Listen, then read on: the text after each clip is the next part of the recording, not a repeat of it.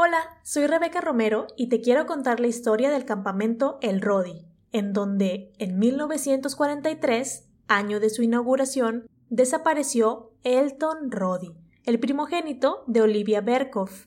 El campamento también está rodeado de otros misterios, como la muerte de la instructora de canto, el merodeador y su interesante historia, entre muchas otras cosas. Cuando escuches esta voz, significa que hablo contigo, cuando escuches esta voz, quiere decir que interactúo con mis amigos o con alguna otra persona del campamento.